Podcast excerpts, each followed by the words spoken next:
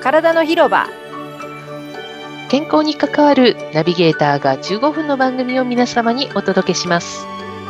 毎月月初にお送りする産業医からのメッセージパフォーマンスを上げて働くことをエンジョイできるよう今気をつけたいことについてお話しします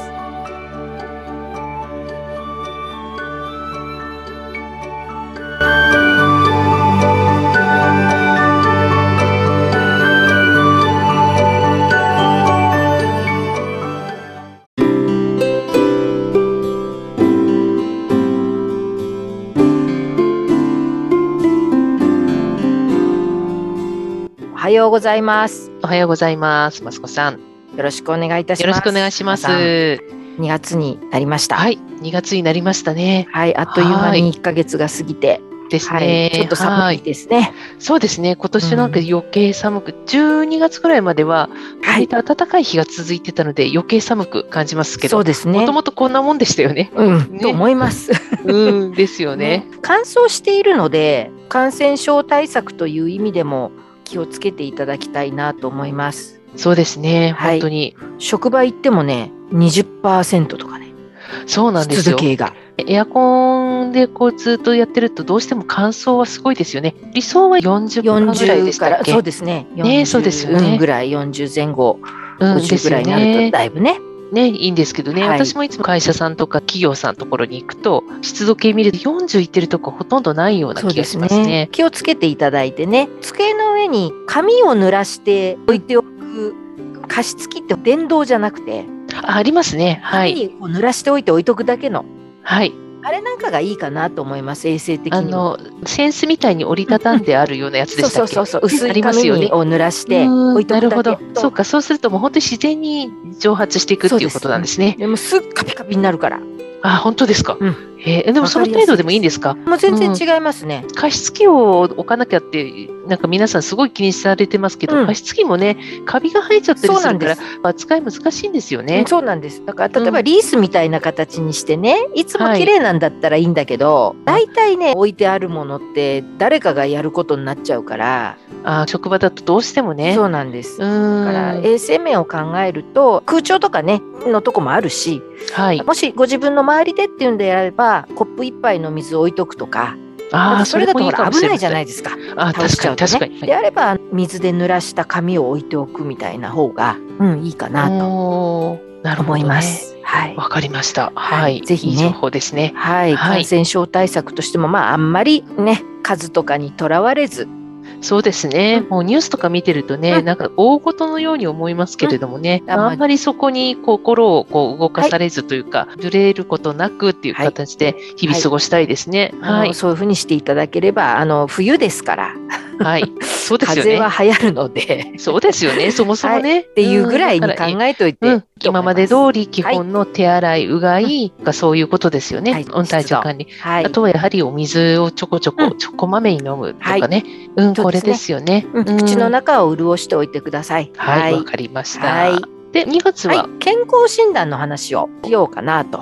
はあい。のまあ、必ずね年に1回は受けてくださいというふうに言われる健康診断なんですが、はい。なぜそういうふうになってるのかということは意外と皆さんご存じないことが多くてですねああ、そうかもしれません。うんいろんなう会社の行う健康診断というのは法律で決まっているのでその仕組みなんかをちょっと簡単にね、うんううんん、どうして受けなきゃいけないのかとか会社がそれについて何をやってるのかっていうことを少しお話しさせていただいてですねうん。はい。とはいえせっかく毎年1回受けるわけですからはい。生かしましょうと自分の健康に、というようなお話を今日はしていきたいと思います。はい。まず安全配慮義務といはうい会社が働く人の生命とか身体とか安全を守るという義務がある安全配慮義務の根拠になる法律は労働契約法っていう法律第5条っていうものを安全配慮義務というふうに言っている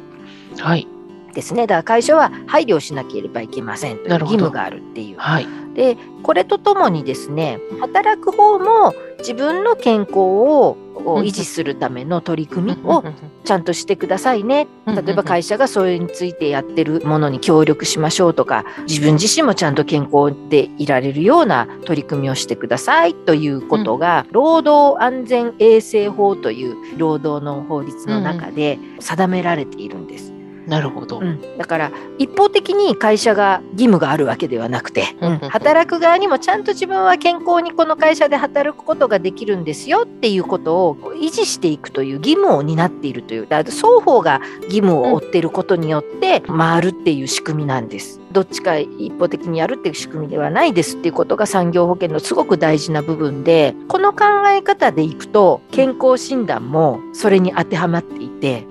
会社側は皆さんに安全に働いていただくために健康状態のことをきちんと確認させてくださいとあの履歴書みたいなもんですね、うん、今あなたは健康なのかどうかを、ね、はいはい、この会社で健康に働ける状態なのかどうかを確認させてくださいというのが安全配慮義務につながるわけです。なるほど。で、一方で、さっきの理屈でいくとですね、働く側も年に1回、私健康ですっていうことを会社にちゃんと示しましょうっていうことなんだと思います。なるほど、なるほど。うんはい、私はちゃんとこの会社で安全に健康的に働ける状態ですということを示しましょうと。で、そのために1年間働きながらね、うん、うん、健康への取り組みをしますというのが、いわゆるさっき言った自己保険義務。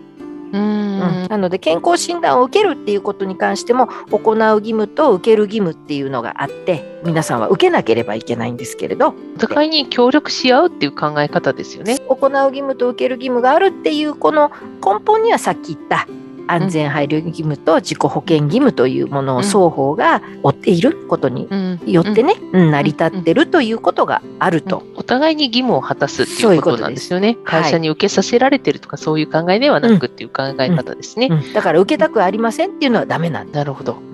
行う義務が会社があるから健康診断ってやってるので、うん、基本的にはデータって会社のものなんですなるほど会社は医療機関ではないから検診をやってくれる医療機関に委託をして検診の結果はちゃんと本人に知らせなければいけませんっていうのが法律なんですだから皆さんのところに結果がいくんですうんなるほど、うん、でその結果で、はい、お医者さんが例えばこれはもう一回検査を受けてくださいとか例えばちょっとコレステロール高いから生活気をつけてくださいとかコメントが必ずあります。はいはい、でこういうふうに保健指導をするっていうのも義務なんです。、うんなるほど、うんだからそれは会社が委託した医療機関の方からやっているという形になりますね、ね、保健指導はね。で結果が会社に届いたら5年間保存しなきゃいけないんです。うんだからそういう義務もあるしその結果に基づいて労働基準監督署に今年度健康診断の結果はこうでしたっていうのも報告しなきゃいけない。うんうん、こういういろんなその、えー、検診の事後措置というものも法律で定められてるんですね。うんうん、うん、だから皆さんがきちんと受けていただいてその大事な情報をきちんと管理をして、うんうん、会社が安全配慮義務皆さんが自己保険義務に基づいて、うんうん、ちゃんと皆さんが健康管理をしていますということを報告するという流れになっているので。なるほどね働かせていただく限りは受ける義務があるそうですね。ですよね履歴書を出しましょうっていうのと一緒です。うん、なるほど、なるほど。ね、毎年体は変わりますから。まあ、そうですよね。うん。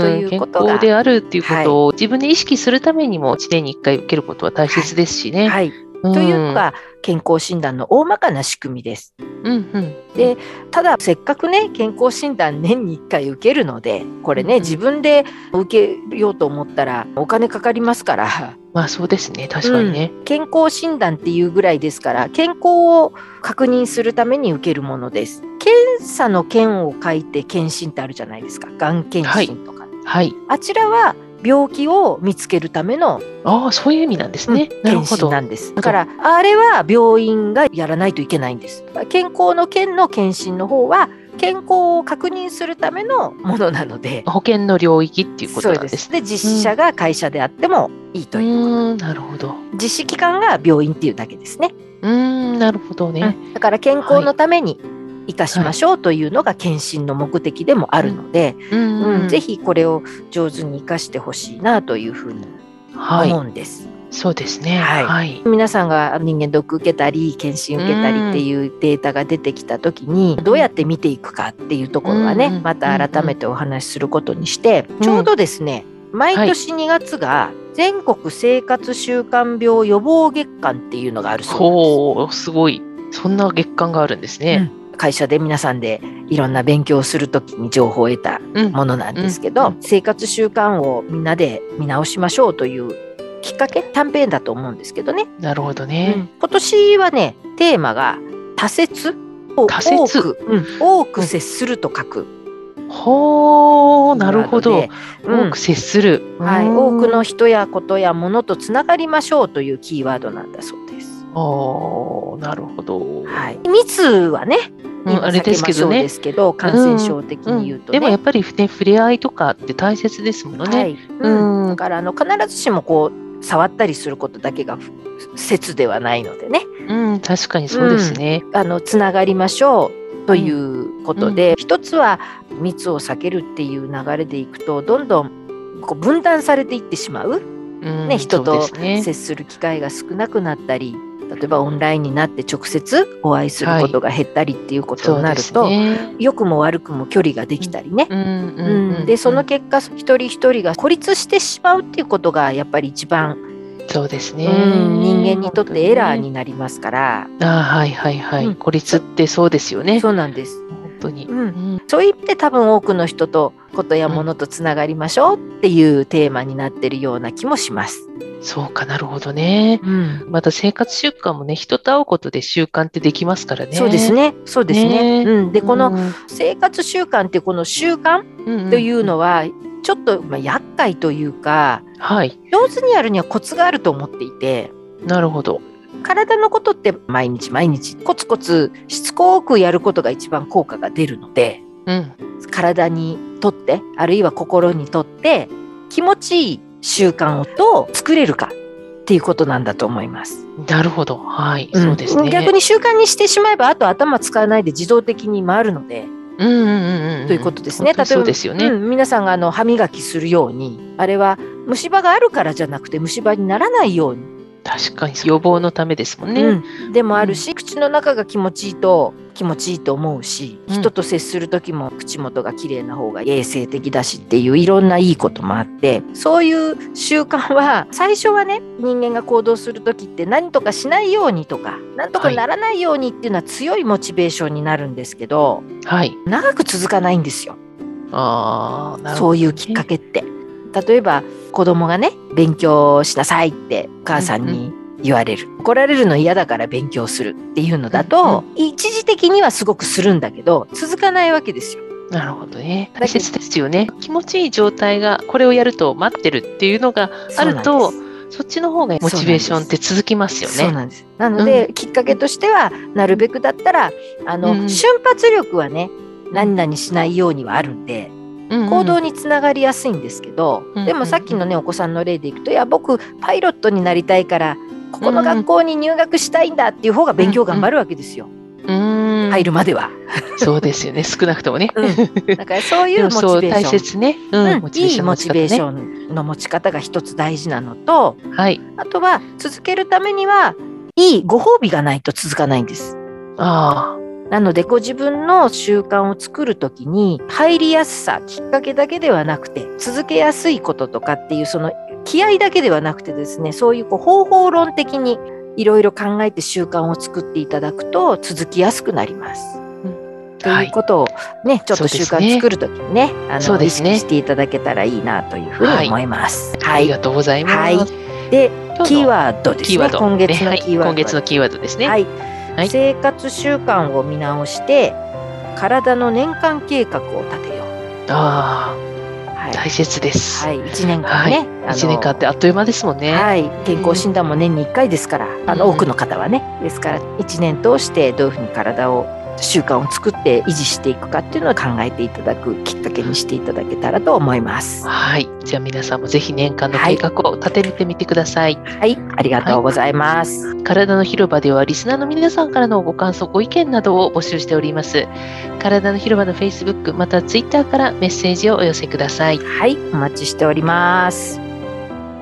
体は丈夫で綺麗に心は豊かで穏やかにそして自分らしく輝くように今日も笑顔で良い一日をご安全にいってらっしゃい。いってらっしゃい